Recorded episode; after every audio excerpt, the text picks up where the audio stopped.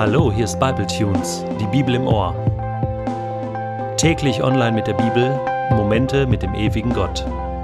Der heutige Bible Tune steht in Genesis 35, die Verse 16 bis 29 und wird gelesen aus der Hoffnung für alle.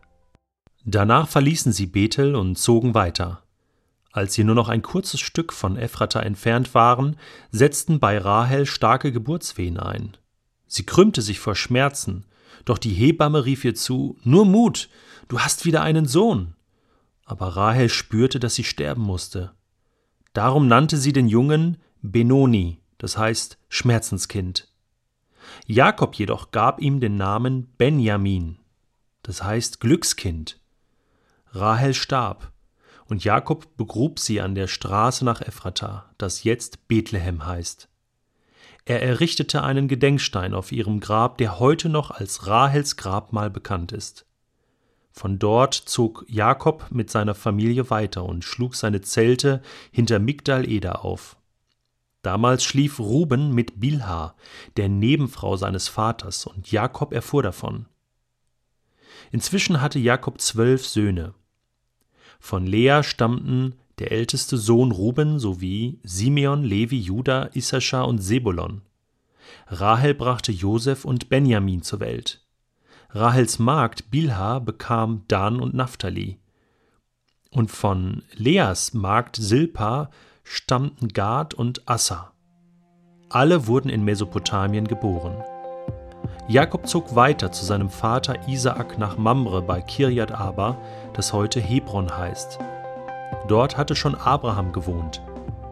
Isaak starb im Alter von 180 Jahren nach einem langen und erfüllten Leben. Esau und Jakob begruben ihn. So kann's gehen. Gerade eben noch hatte Jakob eine wunderbare Begegnung mit Gott gehabt. Gerade eben noch hat er Gott aus tiefer Dankbarkeit heraus einen wunderschönen Altar gebaut, einen Gedenkstein gewidmet für das Gute, was Gott in seinem Leben bis jetzt getan hatte. Gerade eben noch war alles so schön, war alles so gut. Gerade eben noch hat er geträumt von einer genialen Zukunft jetzt im Land Kanaan mit seiner Familie. Und jetzt ereilen Jakob diese drei heftigen Schicksalsschläge. Seine Lieblingsfrau, Rahel, für die er so lange arbeiten musste bei seinem Onkel Laban, sie stirbt ihm bei der Geburt seines letzten Sohnes, Benjamin. Diesen Namen gibt ihm Jakob. Und er muss nun seine eigene Frau begraben, ganz nahe an dem Ort, der heute Bethlehem heißt. Wir kennen Bethlehem aus der Weihnachtsgeschichte. Ein denkwürdiger Ort wo das Grab von Jakobs Frau Rahel ist.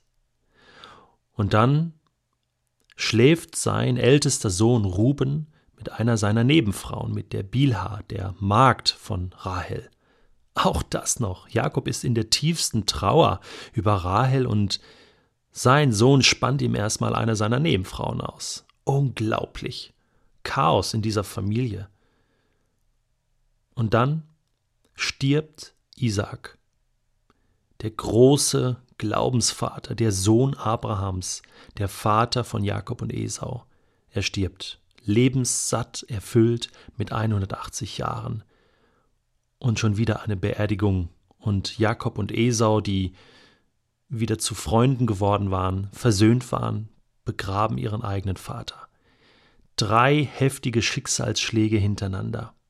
Und es zeigt noch einmal, die Bibel ist so ehrlich, und sie zeigt vor allen Dingen, dass ein Leben mit Gott nicht immer bedeutet, jetzt habe ich keine Probleme mehr, jetzt können mich solche Schicksalsschläge nicht mehr treffen, nicht mehr ereilen. Ich äh, werde nie mehr krank, ich habe keine Probleme, ich, mir geht es immer gut, ich kann immer lachen und Freude haben.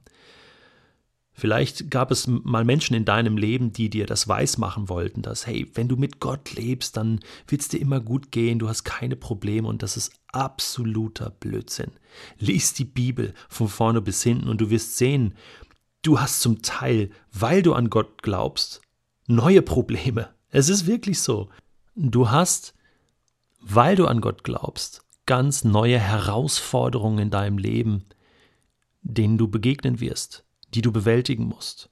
Und deswegen sagt Jesus auch im Neuen Testament, hey, überleg dir sehr gut, überschlage die Kosten, den Preis, den du zahlen musst, wenn du mir nachfolgen willst von ganzem Herzen. Aber, und das ist das Entscheidende, wenn du Gott vertraust, wenn du Jesus nachfolgst von ganzem Herzen, dann hast du jemanden an deiner Seite und nicht irgendjemand, sondern du hast einen Gott an deiner Seite, der dir hilft, der dir beisteht, der alle Macht hat im Himmel und auf Erden, der dich trösten kann, wie kein anderer Mensch dich trösten kann, gerade wenn die Schicksalsschläge ereilen, gerade wenn du Dinge erleben musst, wo du durch dunkle Täler gehst, ist Gott bei dir, ist Gott mit dir. Und das ist nicht ein schwacher Trost, sondern das ist der einzige Trost, den es gibt in dieser Welt.